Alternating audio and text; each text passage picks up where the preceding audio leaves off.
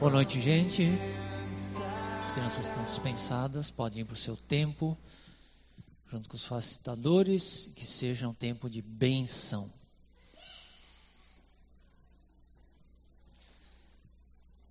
E a gente hoje então continua a carta de Romanos no capítulo 2.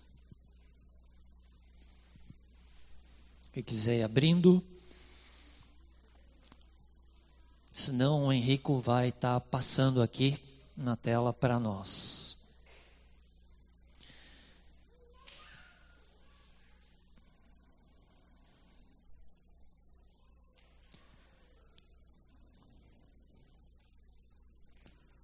São 29 versículos, eu não vou ler todos eles, mas eu, a gente vai vendo um por um, tá? Conforme a gente vai vendo vai estudando esse capítulo. Eu vou orar para nós iniciar. Obrigado, Senhor, por esse tempo agora da palavra, precioso tempo, porque a palavra é alimento para nossa alma. Tu fala através dela. Abençoa a nossa vida, Senhor.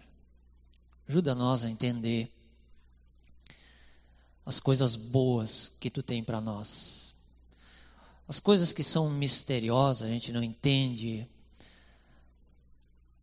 ajuda a, essa palavra, ela trazer transformação para o nosso dia a dia, para a nossa vida. Também te peço pela, pelo tempo das crianças, que da mesma maneira a tua palavra esteja penetrando no coração delas, que que o teu louvor surja do coração das crianças, que desde pequena elas tenham, estejam aprendendo a tua mensagem, tua vida, te conhecendo, Pai. No teu nome, Senhor, nos abençoa agora. Amém. Amém. Continuando então, Romanos capítulo 2 vai falar sobre lei e justiça. É um tema meio pesado, né? Mas é o capítulo que nós temos para ver hoje e devemos ser humildes nessa hora. E ah, o que eu tenho a ver com a lei e a justiça? O capítulo 1 ele foi escrito para os gentios e o capítulo 2 ele vai falar para os judeus. Paulo vai dar ênfase para os judeus. E aí, de novo, o que, que eu tenho que ver com os judeus? Humildade nessa hora sempre perguntando para Deus, tá eu, o que é essa mensagem que é para os judeus? O que, que tem a ver com a minha vida? O que é que tu está falando para mim? Então, agora no capítulo 2, Paulo vai combater os judeus e os moralistas, e judeus é, e gentios no meio desses moralistas. No capítulo 1, Paulo falou dos gentios e que eles são indesculpáveis, pois eles conhecem Deus através da natureza, capítulo, verso 20, e não o glorificaram nem lhe deram graças, verso 21. E no verso 25, trocaram a verdade de Deus pela mentira. Da mesma maneira, os judeus também são indesculpáveis. E todo aquele que rejeita Deus é indesculpável. Pastor americano Geoffrey Wilson, ele diz que a condenação do, dos outros era o passatempo nacional dos judeus. E eles se achavam judeu. E lembrando Lucas, capítulo 18, verso 11, Jesus diz ao fariseu em pé, orava no íntimo: Deus, eu te agradeço porque não sou como os outros homens, ladrões, corruptos, adúlteros, nem mesmo como esse publicano. Tinha um publicano orando junto com esse fariseu. Então, o combate de Paulo agora é contra a atitude arrogante dos judeus em julgar os outros em vez de lamentar os próprios erros do judeu achar que ele é salvo porque ele é judeu, porque ele tem a lei, porque ele recebeu a lei, ou porque ele é circuncidado. Muito bem. E aí, o que, que nós temos com isso? Nós, igreja, hoje, 2023. Nós, a gente tem muita coisa para ver desse capítulo. É um capítulo extenso, lógico que vai ser uma, um resumo dos principais, das principais coisas que Paulo fala. Então vamos lá, vamos começar. E diz assim o verso 1: Portanto, você que julga os outros, aqui você é o judeu, tá? Se a gente olhar lá no verso 17, que a gente vai ver depois, Paulo diz: Ora, você que leva o nome de judeu, tá? Então você é o judeu. Continuando no 1. Você, judeu, que julga os outros, é indesculpável, pois está condenando a si mesmo naquilo que julga, visto que você que julga pratica as mesmas coisas. Sabemos que o juízo de Deus contra os que praticam tais coisas é conforme a verdade. Então, primeiro ponto dividido aí esse estudo, essa mensagem é que o juízo de Deus, o juízo, ele é inevitável. Vai acontecer, quer a gente queira, quer não. E o judeu, ele julga os outros. Ele se acha acima dos outros, num nível superior dos outros. E ele acaba praticando as mesmas coisas em que ele julga, isso diz o versículo 1. Então, o judeu é o legalista. Ele é aquele que recebeu a lei. Os judeus, o povo, os judeus receberam a lei, eles são filhos de Abraão, eles são circuncidados, eles são isento do julgamento de Deus, eles têm uma atitude crítica para com, com o resto da humanidade, com as pessoas, com os gentios. Então, eles se põem acima do bem e do mal. Moralista, por causa da natureza pecaminosa, ele experimenta o prazer de condenar os outros pelas mesmas falhas que ele perdoa nele mesmo. Que interessante. O moralista para os outros ele julga, para ele, ele perdoa. Como é isso? Ele tem a tendência de criticar todo mundo, menos ele.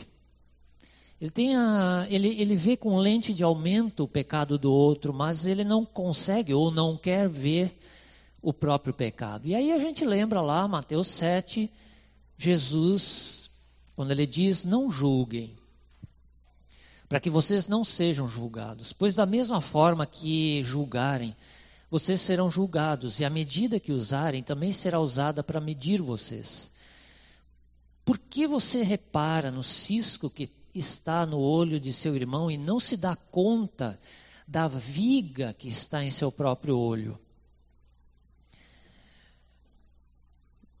Mesmo Jesus, questionou isso. E nesse momento, nesse capítulo 7, do verso 1 ao 3, Jesus estava falando para os fariseus, para os líderes judeus.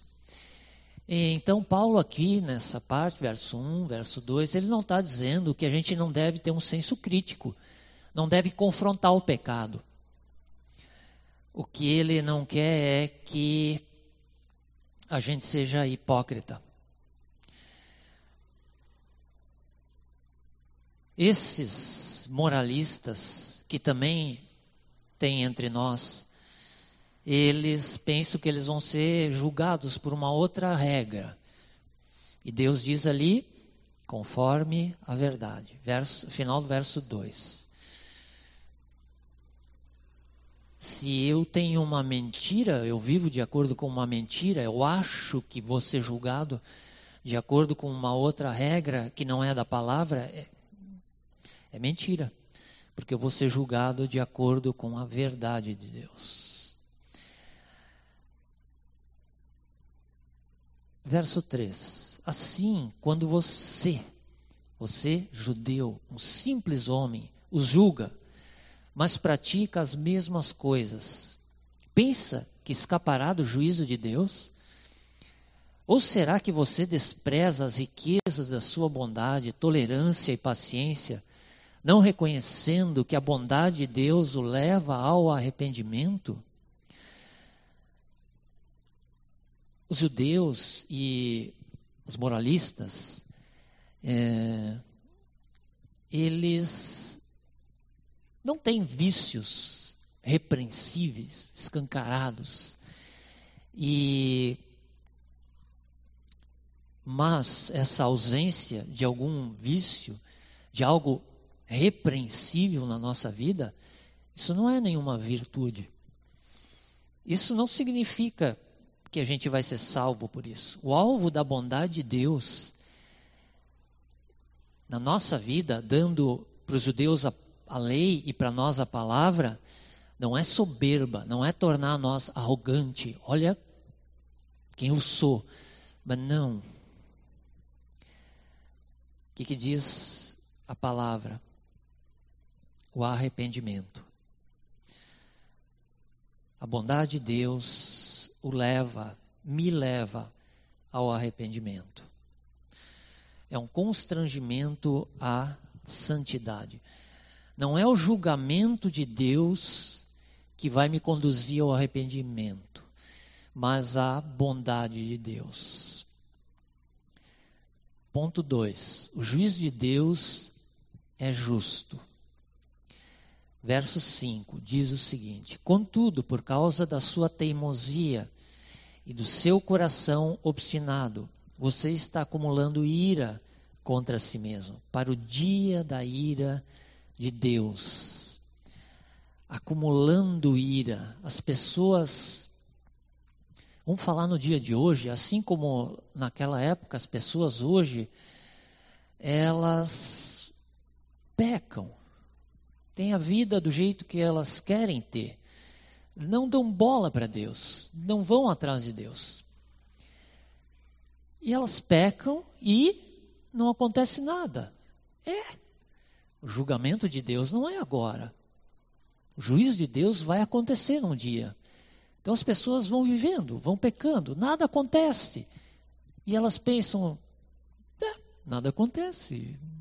Não sei o que, que esse pessoal pensa de Deus. E nem existe Deus, porque ó, eu estou pecando e não acontece nada na minha vida. E vai assim, a vida deles, diz a palavra, eles estão acumulando ira contra si mesmo. É a mesma coisa um cartão de crédito. A gente vai passa lá na maquininha, digita a senha e recebe a comida no mercado. Ah, que fácil isso. E aí depois passa na ah, já, já que é assim, vou passar na farmácia e passa o cartão, digita a senha, eles dão o remédio. Olha, que barbada, não tem que tirar dinheiro do bolso e assim vai, né? E eu vou indo na loja e vou pagando com o cartão e no dia 30 chega a conta. Assim vai ser o julgamento de Deus. Da mesma maneira como o cartão de crédito ele vai acumulando a conta, também os ímpios, eles vão pecando, não estão nem aí com a vida deles, não estão nem aí com Deus, eles duvidam que Deus existe. Mas um dia a conta vai chegar. Não é à toa que no Evangelho de Mateus, seis vezes Jesus fala no choro e no ranger de dentes. Seis vezes Jesus fala isso. Fora as outras vezes que ele falou e Mateus não descreveu. Esse dia vai chegar, quer a gente queira, quer não queira. Deus é santo, é justo, é puro, é bom, é bondoso, ele morreu por nós na cruz ele nos ama, Ele nos perdoa, mas Ele é justo. Um dia, a justiça dele vai pesar sobre toda a humanidade. E aí sim, os piedosos vão ser salvos e os ímpios vão para o inferno. Essa é a palavra de Deus. E aí vai haver choro e ranger de dentes. Assim como acontece todo dia lá em todo dia 30 lá em casa, quando chega a fatura do cartão de crédito. E a Mari pega o envelope, ela olha, e depois de alguns segundos ela diz: Eu não acredito.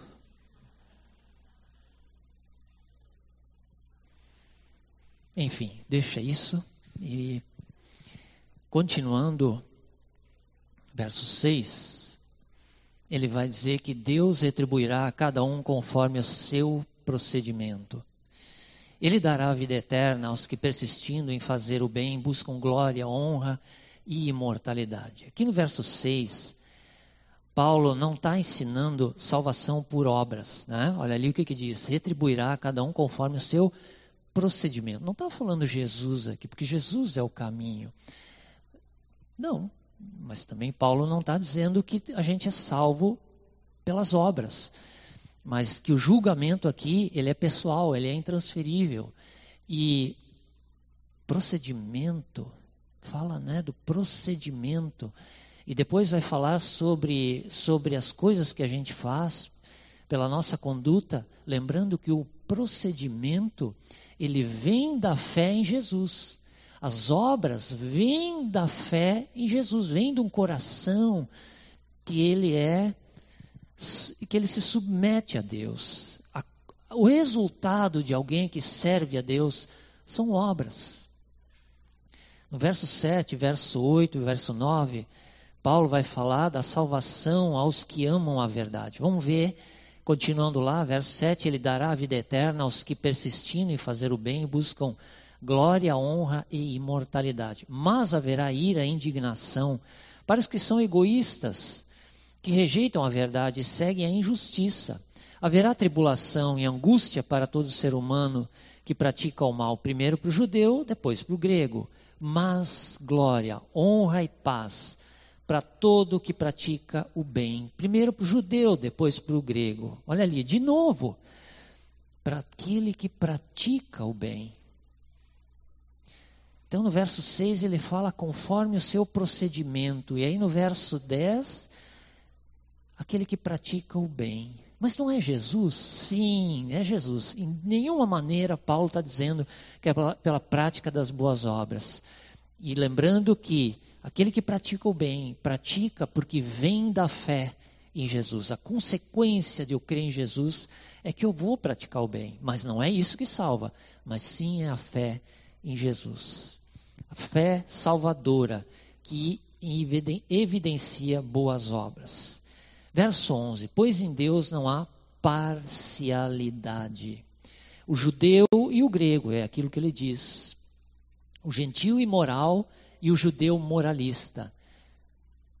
Não tem parte para ninguém. Esse juiz, o nosso, esse ninguém suborna.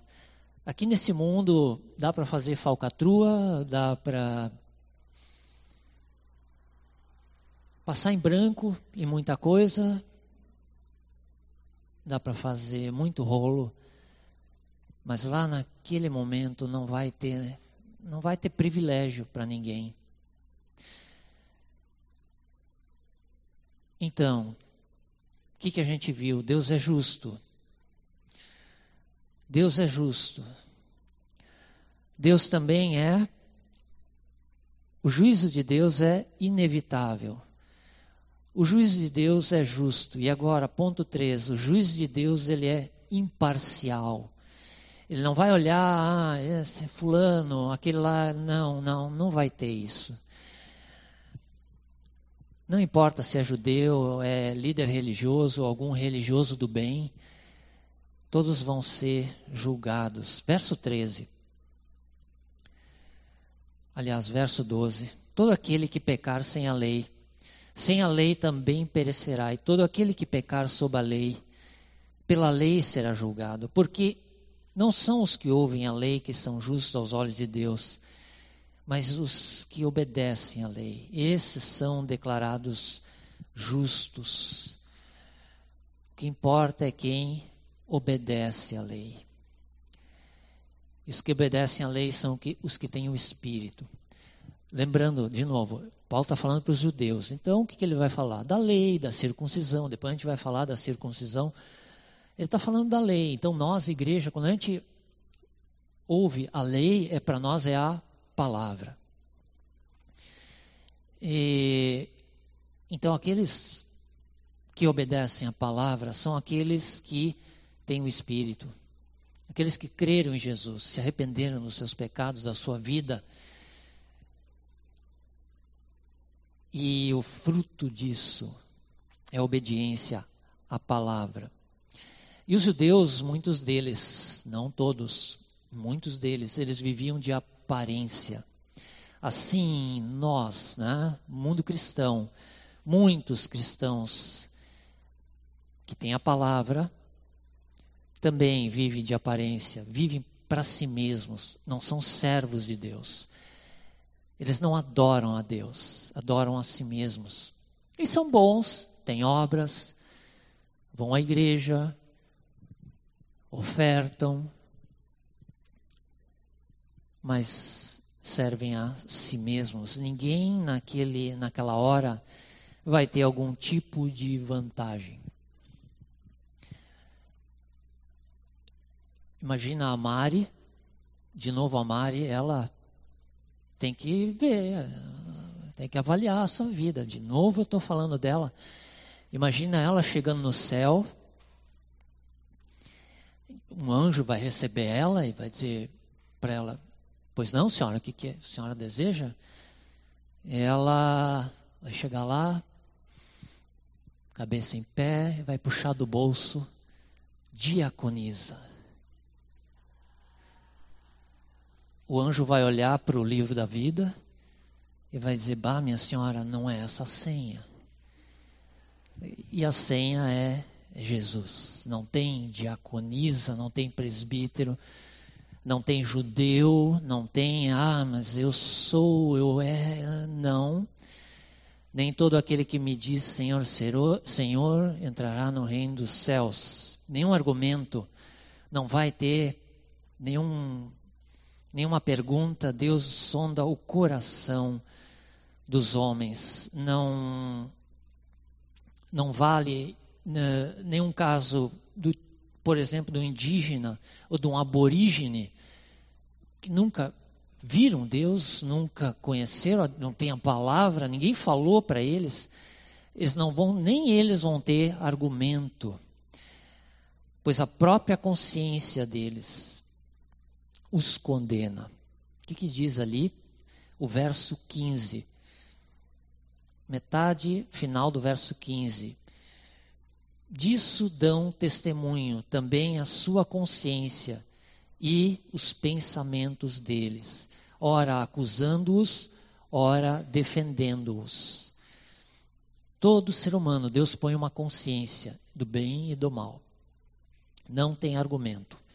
E a gente lembra do capítulo 1, o Roger falou semana passada, falou para os gentios, que os gentios, eles é, não têm a lei, não tinham a lei, quem tinha era os judeus, mas eles, a própria natureza, que é a criação de Deus, testemunha a respeito de que existe um Deus criador. No verso 20 do capítulo 1, né, fala da natureza, é prova da existência de Deus. E a gente conhece, né? E admira pessoas aí fora. Pessoas boas. Pessoas boas que honram os pais, são fiéis ao seu cônjuge, são honestas, têm o coração voltado aos pobres, têm boas obras. E como que a gente explica que eles não têm a palavra, como a gente tem, igreja, mas eles vivem como se tivessem a palavra. Versículo 14. De fato, quando os gentios, que não têm a lei, praticam naturalmente o que ela ordena, tornam-se lei para si mesmos, embora não possuam a lei. Eles têm a palavra, e eles praticam naturalmente o que a palavra ordena. e eles tornam a palavra lei para eles. A palavra julga eles, mesmo que eles não tenham a palavra. As pessoas aí fora, muitas pessoas boas que a gente conhece, eu e a Mari temos amigos. Eles são honestos, são justos, eles são uns pais. Ah, eles são um exemplo. A gente admira eles. Eles têm dentro deles uma lei moral em que eles sabem que, ah, mas não, aquilo está errado, nós não podemos fazer assim. Mas por que aquilo está errado? Onde, onde é que está escrito? Eles viram na palavra? Não. Está na consciência. Deus colocou em todo ser humano uma consciência que diz para eles que existe o bem e o mal. Deus nos criou, então, pessoas morais e autoconscientes. Lembrando, verso 15, lendo ele, pois mostram que as exigências da lei estão gravadas em seu coração. Disso dão testemunho também a sua consciência e os seus pensamentos, ora acusando-os, ora defendendo-os. Por mais que essas pessoas aí fora sejam melhores até que muitos cristãos, Ninguém é salvo por obras ou por nenhum mérito próprio, porque tudo que eles fazem é para mérito próprio. Eles dizem: Eu não roubo, nunca roubei. Eu não minto, eu cuido do meu pai, da minha mãe. Eu sou honesto, eu devolvo o troco errado. Eles dizem, e são, e fazem isso mesmo. Mas para quem é a glória? Para eles mesmos na hora do julgamento não vai ter esse tipo de argumento, mas eu fui bom, eu fiz coisas no mundo, eu era uma pessoa boa, o senhor sabe disso. Mas não, não é essa a senha. A senha é Jesus. Ele é o caminho. Não tem mérito em nós. O ser humano pecou.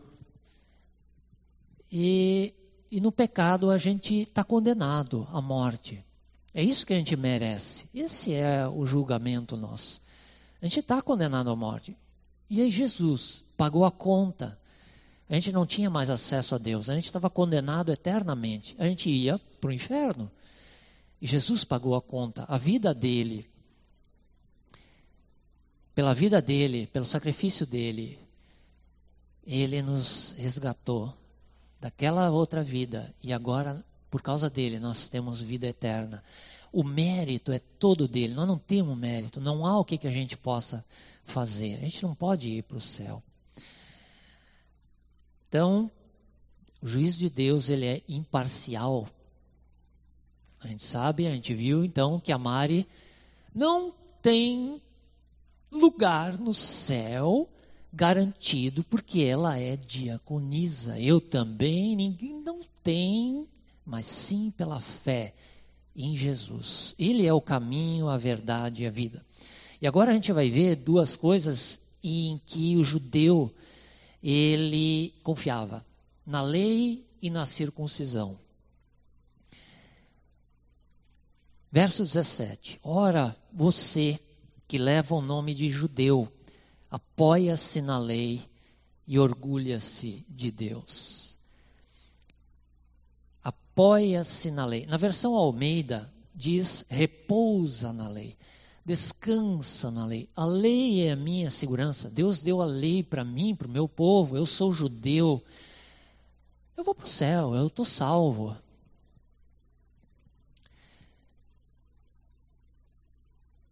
E os judeus eram presunçosos por causa disso. E eles se julgavam melhores do que os outros pelos, pelo fato deles ter a lei. Algo que Deus deu para eles. É a mesma coisa a palavra. A palavra Deus deu para nós. O amor de Deus, a bondade de Deus. Olha lá aqui que a gente viu antes. Verso, final do verso 4, que a bondade de Deus me leva ao arrependimento, à humildade. Deus me deu a palavra. Quanta coisa Deus deu para nós, Deus deu tudo para nós, inclusive a gente existe, porque Deus decidiu em criar a gente e dar vida para nós. E isso tornava o judeu melhor do que os outros, a julgar os outros. Muitos também no nosso meio, meio cristão, têm uma falsa segurança, pensam que estão salvos, mas ainda estão perdidos. Mateus capítulo 7, ele diz: Nem todo que me chama Senhor entrará no reino do céu. O privilégio da lei, olha só que interessante, o privilégio da lei e da circuncisão para o judeu era de Israel ser, um, ser luz entre os gentios. Olha que frase. Agora vamos trocar as palavras para nós, igreja. E aí fica assim: o privilégio da palavra e da ceia e do batismo para o cristão é é da igreja ser luz no mundo. É um privilégio da gente ter a palavra e ter a ceia, que é a comunhão, que é sinal, é, e, ter o batismo. É para a igreja ser luz, é isso, para nós sermos luz para o mundo. A gente recebe para repartir. A gente é abençoado para abençoar os outros. Mas para muitos é permissão para pecar, para julgar os outros. Ah, como é fácil para nós né, abrir a internet e ver as notícias e apontar, né? Olha que absurdo, mas onde é está esse mundo agora? Olha o que, que fizeram. Cara, eu também ia fazer. Se eu não vivesse com Deus, se não fosse o Espírito, se não é o Espírito na minha vida, eu estava lá fazendo aquelas coisas. Então, que moral eu tenho? E olhar e apontar. Estou sendo judeu, estou sendo moralista. No momento que Deus dá a palavra para nós, nos forma como igreja, como corpo, nos põe numa família, nos dá a vida, Ele nos deu a vida, Ele nos protege, Ele dá, dá para nós condições de vida, Ele nos abençoa, Ele nos ama. A bondade de Deus. Bondade de Deus. Verso 4. Isso para mim é louvor e glória para Ele. Ele não fez isso para mim, para mim me tornar arrogante e ser melhor do que os outros. E julgar os outros e apontar as coisas que acontecem com os outros. Eu estava lá, eu estaria lá fazendo aquilo se eu não tivesse o Espírito.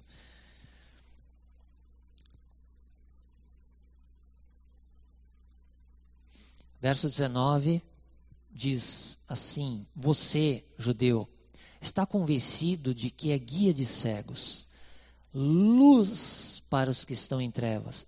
Verso 20: Instrutor de insensatos, mestre de crianças.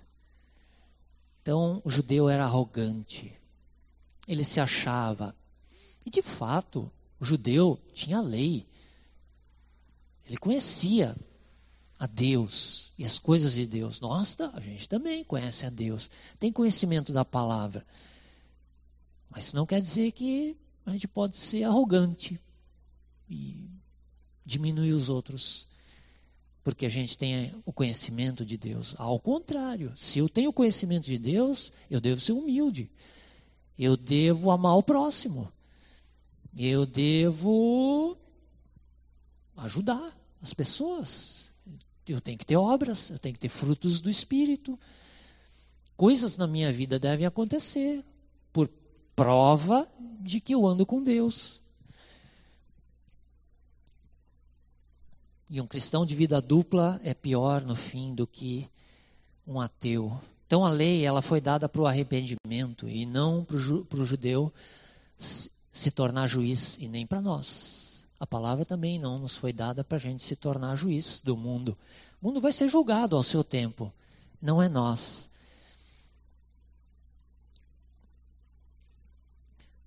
E para cumprir a lei, em que é a, a, falsa, uma falsa confiança que o judeu tinha, é exigido perfeição absoluta. Só tem um que cumpriu a lei, Jesus. Então, em Jesus a gente cumpre a lei. Nós não. Nós não, não obedecemos os mandamentos de, de Jesus. Em Jesus, com o Espírito. Quando Deus olha para nós, quando a gente chegar no céu, Ele vai olhar para nós e Ele vai ver Jesus na nossa vida. E esse é o passaporte para a vida eterna. Da mesma maneira que a gente cumpre lei ou obedece os mandamentos, é por causa de Jesus. Eu, eu gosto de lembrar, é, antes do Calvário, quando Jesus ora, ele ora pelos apóstolos e ele diz: Pai, obrigado, porque esses que tu me deste, eles obedecem a tua palavra. A primeira vez que eu li isso, eu disse: não, para aí, vamos olhar de novo isso aqui. Como assim? Os caras não obedecem, é só ler. Dá para ver que eles não obedeciam. Jesus só faltava ele arrancar os cabelos, porque ele não aguentava mais ficar com os cabelos. Ele mesmo disse: até quando terei que ficar com vocês? Mas em Cristo, em Cristo, com o Espírito, sim, eles obedeciam os mandamentos dele. Então nós também obedecemos em Cristo, a gente cumpre a lei, a gente obedece a lei. Nós não somos perfeitos, mas Jesus é essa perfeição. Ele cumpre tudo aquilo que Deus pede. Em Romanos 8, capítulo 8, mais tarde a gente vai ver isso, né? Uh, versículo 4 diz lá que as exigências da lei são plenamente satisfeitas em nós por meio de Jesus. Ele é a nossa perfeição, ele é o nosso substituto no sacrifício e nosso representante diante de Deus. Os judeus, os judeus eles se chamavam filhos de Abraão. Porém, os filhos de Abraão são aqueles que servem e creem em Deus. A lei não salva. Não adianta eu sou filho de Abraão ou alguém que nasceu num berço cristão. Meu pai e a mãe são salvos. Eu sou filho do. Né? O Felipe dizendo que é, sou filho da diaconisa. Não, não, não, não, não garante nada. As obras também não salvam. A gente é salvo somente pela fé. Sempre foi pela fé. Gálatas 3, verso 2. Foi pela prática da lei que vocês receberam o Espírito ou pela fé naquilo que ouviram? Antes da lei, antes que não tivesse a lei, Abel amava a Deus, Adão também, Adão e Eva amavam a Deus, o filho deles, Abel, amava a Deus, Enoque amava a Deus, ele andou com Deus, Noé amava a Deus, Abraão, eles não tinham a lei, Isaac, Jacó, José, eles não tinham a lei, depois veio a lei, na época deles era pela fé, depois veio a lei, aí ah, é pela lei, não, continua sendo pela fé. Agora veio a palavra para nós, igreja, agora é a palavra, não, continua sendo pela fé, sempre foi pela fé e sempre vai ser pela fé. Quinto e último ponto. Então, os judeus eles confiavam, né, eles tinham uma falsa confiança na, na lei. E agora a gente vai ver que eles também, um, o segundo esconderijo do judeu era a circuncisão. Naquela época, se chegasse lá agora e perguntasse eh, eh, o que, que é um judeu, né, para alguém lá, né? Ah, um judeu, um judeu é o pessoal que eles se encontram no, na, nas sinagogas, eles têm a lei de Deus, Deus deu a lei para eles, eles têm uma, eles são circuncidados, eles é, não comem alguns alimentos, carne de porco, etc. E eles, no sábado, eles, eles não trabalham, eles tem um dia dedicado para Deus, o Shabat. Então, isso aí começou a se tornar esconderijo do judeu, para que ele fosse mais do que os outros. E, os, e, e a circuncisão, que é agora esse assunto, ele era um sinal de compromisso com a obediência à lei de Deus e com Deus, e não conceito de santidade. Era um sinal externo de uma transformação interna. Mas os judeus, eles acreditavam né, no poder salvador ao seu circuncidado. Da mesma maneira como entre cristãos, né? Também um cristão pode ter a falsa confiança no batismo, na ceia, na igreja que eles frequentam, na Bíblia que carregam embaixo do braço. Ao contrário, essas coisas são sinais de que a nossa vida foi transformada. É um sinal de comunhão com Deus, é um sinal de obediência é um sinal de louvor a Deus. O batismo é um sinal de regeneração, é um sinal externo, é um sinal para a sociedade, para a igreja, né, para a família, de que eu sou uma nova criatura. Eu era um antes, agora eu sou outro em Cristo. Mas não é a regeneração. O batismo não salva, o batismo não regenera ninguém. E uma vez que a igreja baixa o padrão da santidade, essas coisas externas começa a entrar e começa a tomar o lugar de Deus. Mas para aquele que ama a Deus, verso 29, finalzinho do verso 29, o louvor provém de Deus. Ele não vem dos homens, ele vem de Deus. Para aquele que ama a Deus, verso 27, ele obedece à lei. No nosso caso, obedece à palavra. Para aquele que ama a Deus, no verso 29, ele sabe que é cristão, é quem o é interiormente. E circuncisão, o que diz ali, né, para o judeu, no nosso caso, batismo, é um sinal, que é um sinal da fé, ela é operada no coração, pelo Espírito. Para aquele que ama a Deus, no verso 10 diz que não haverá tribulação e angústia, mas honra e paz para todo que pratica o bem. Lembrando que pratica o bem é que vem do amor de Jesus. A consequência do amor a Jesus, da entrega da minha vida a Jesus, é a prática do bem.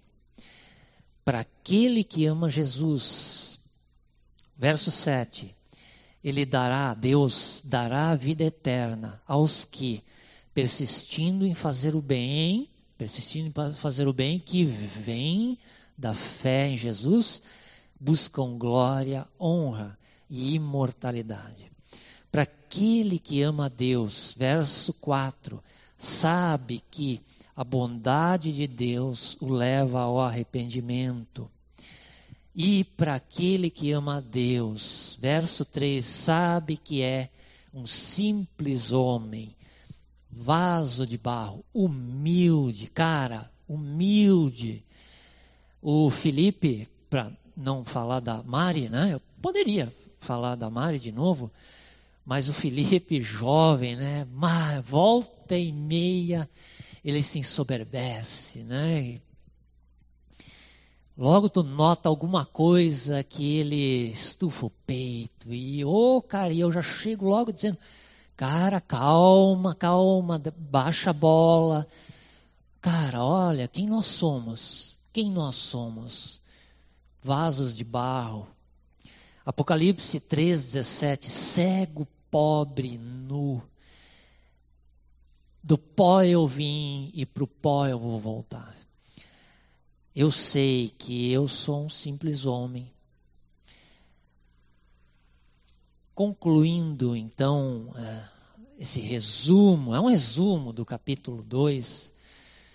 Primeiro, Deus é justo.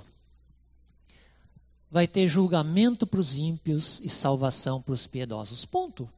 Não tem coluna do meio, não tem purgatório, não tem. Não, mas vamos interceder por aquele cara, né? Por aquela.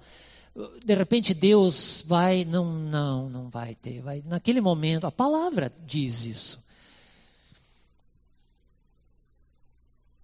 Verso 16 diz que isso acontecerá no dia em que Deus julgar os segredos dos homens. Mas e aqueles índios, aqueles aborígenes, aquele feto que abortou?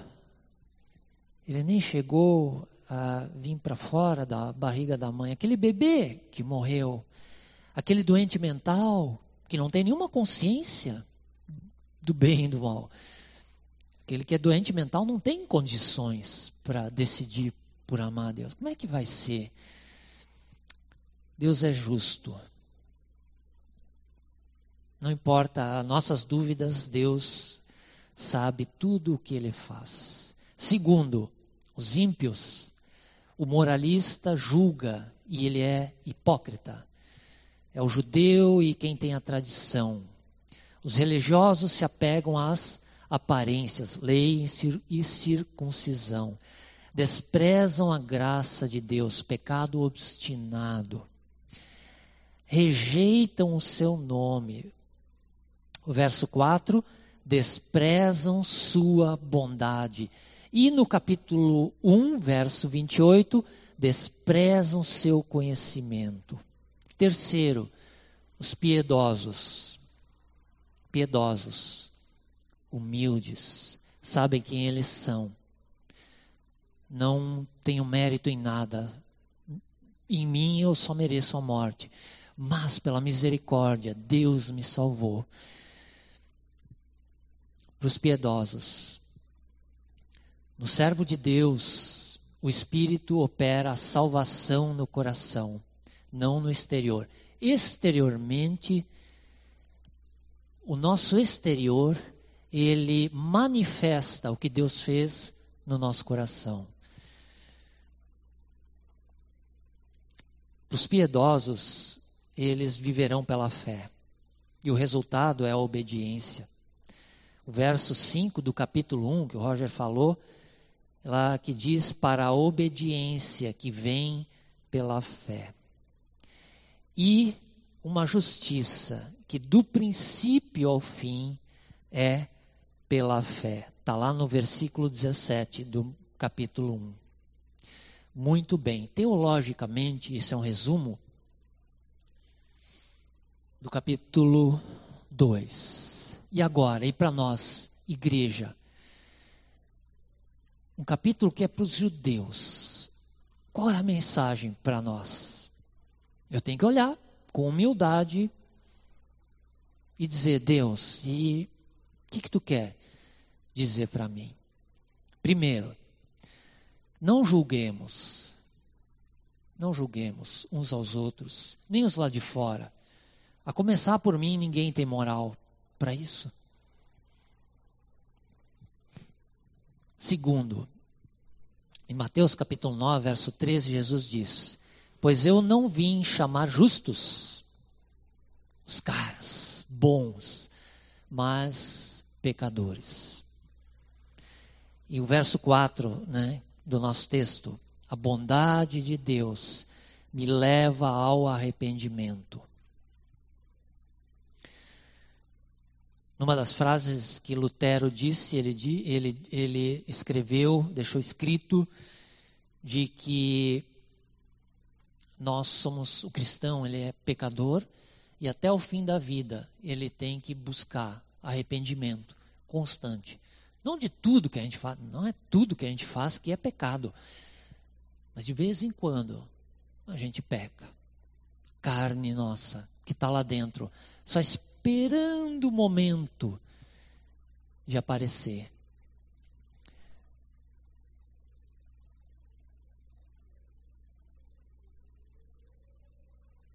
Pois Deus é bom.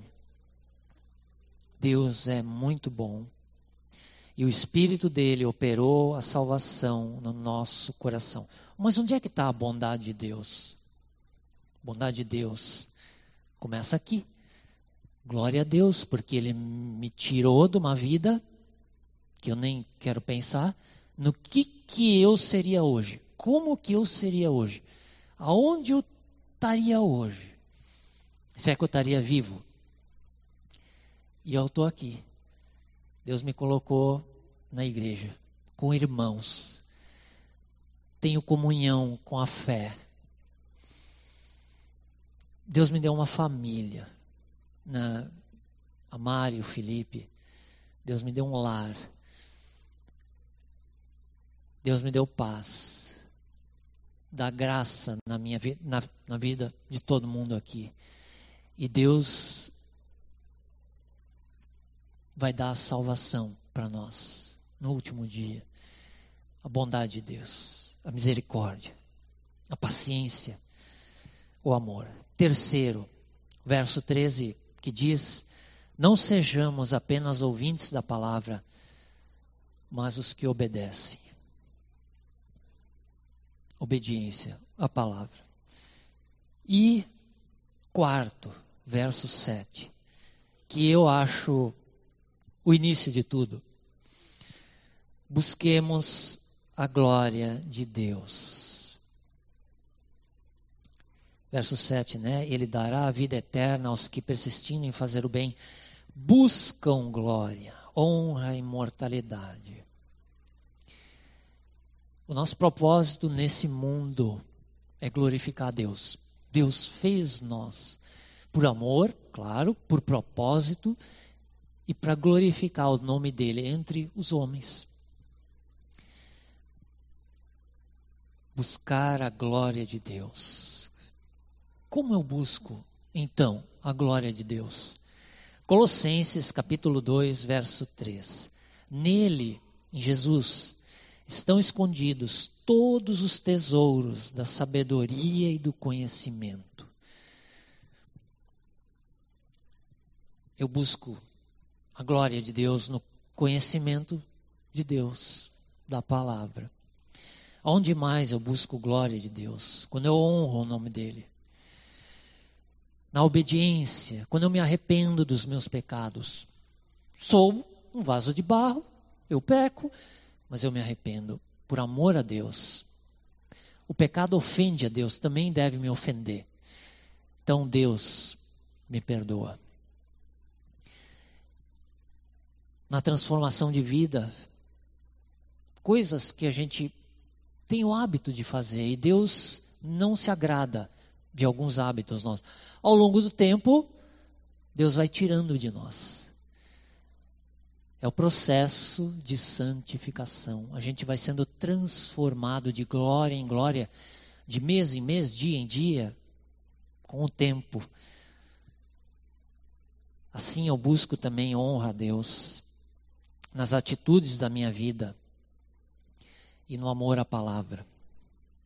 Então, essa é a mensagem para nós que a gente pode tirar desse texto que fala da lei, da justiça, é uma carta pesada, carta teológica, Romanos, toda, toda a carta de Romanos, mas a gente deve ser humilde, não repunar nada que, ah, isso não é para mim, mas toda palavra, toda palavra é para nós, toda ela, até Levítico, até Levítico, que é as leis que Deus deu para os hebreus. Entra lá, dá uma olhada no Levítico tem coisas preciosas para nós. Que Deus nos abençoe com essa mensagem. E eu vou orar para encerrar. Obrigado, Pai, porque a tua palavra é pura, verdadeira, é salvadora. Tua palavra é luz para o nosso caminho, lâmpada para os nossos pés né, no mundo de trevas no mundo de mentira, a tua palavra é a verdade. No mundo que jaz no maligno, que a própria natureza clama pela regeneração dos santos. Pai, nesse mundo que a gente vive, nos ajuda a ser sal e luz nesse mundo perdido entre as pessoas. Nos ajuda, Pai, a buscar a tua palavra.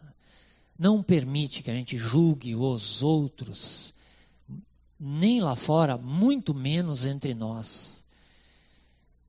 Pai, nos dá um coração humilde, para que a gente sempre se lembre quem a gente é. Nós somos merecedores da tua ira, mas por causa de Jesus, nós somos salvos, não tem mérito em nós, o mérito é todo teu. Obrigado, Senhor, de novo, por essa palavra no teu nome. Amém.